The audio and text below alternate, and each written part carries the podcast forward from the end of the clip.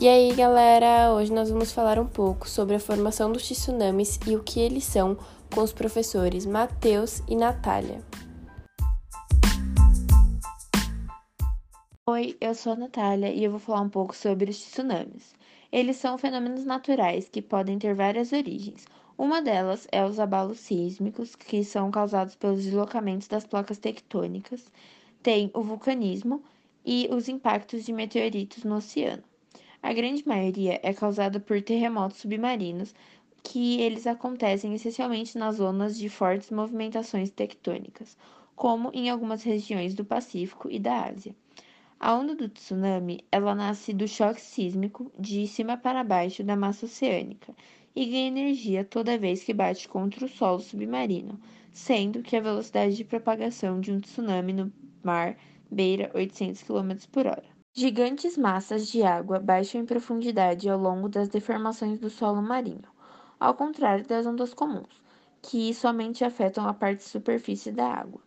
Durante sua propagação no mar, uma onda perde pouca energia, assim ela percorre uma distância considerável e consegue destruir as costas situadas a milhares de quilômetros de seu mecanismo gerador. Em 1960, um terremoto de 9,6 graus na escala de Richter, no Chile, desencadeou uma tsunami devastadora que chegou até o Japão. Quando a onda se aproxima do solo, a profundidade do mar diminui e provoca então um aumento de sua altura, que pode chegar a mais de 20 metros. A primeira onda tem a tendência de se retirar da costa e é um sinal precursor muito conhecido das tsunamis. Apesar da maior parte das tsunamis ser registrada depois de um terremoto, existem outras origens possíveis. Segundo o geofísico francês, as avalanches submarinas, às vezes desencadeadas por sismos, como na Paula Nova Guiné em 1998, a explosão de um vulcão, como no caso da Krakatoa, uma pequena ilha entre Java e Sumatra, em 1983, ou a queda de asteroide no mar Alguns maremotos menores também podem ser provocados por fenômenos meteorológicos, como mudanças de temperaturas violentas que resultam em tempestades e fortes ventos.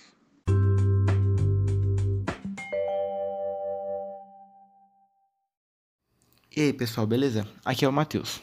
Para entender a física por trás desse fenômeno assustador e que envolve menor quantidade de energia, precisamos de algumas equações para compor um modelo que descreva uma onda que se propaga na superfície da água.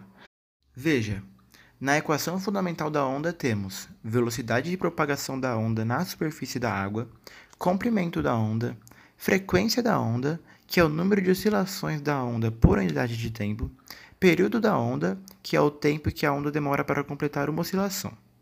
Para a velocidade da onda que se propaga na água, temos velocidade de propagação da onda na superfície da água, gravidade do local e profundidade do local no oceano.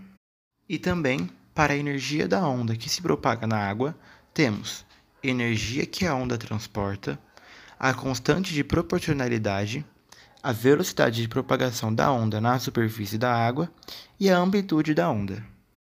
Agora, vamos supor uma onda que se forma a partir de um terremoto no fundo do mar com uma amplitude inicial de 1 metro, comprimento inicial de 150 km, num local do mar onde a profundidade chega em torno de 4 mil metros, aproximando também a gravidade do local para 10 metros por segundo ao quadrado.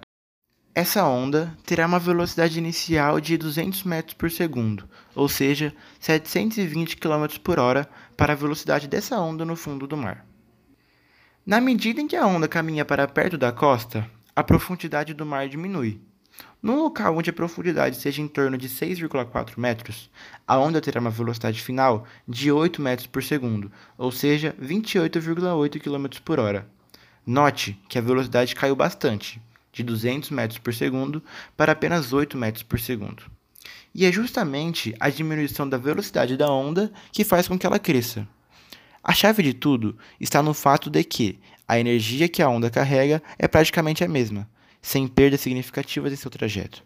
Mantendo a energia constante para compensar a perda da velocidade, a onda cresce, ganhando amplitude.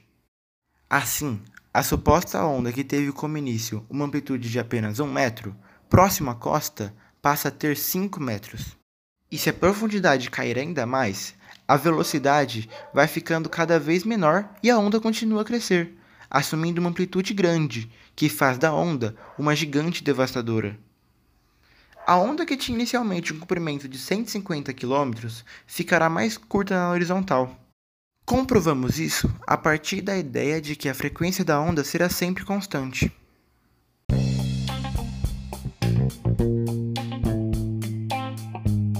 Então, pessoal, essa foi a nossa explicação do que é e como ocorre esse fenômeno e nós esperamos que todos tenham entendido.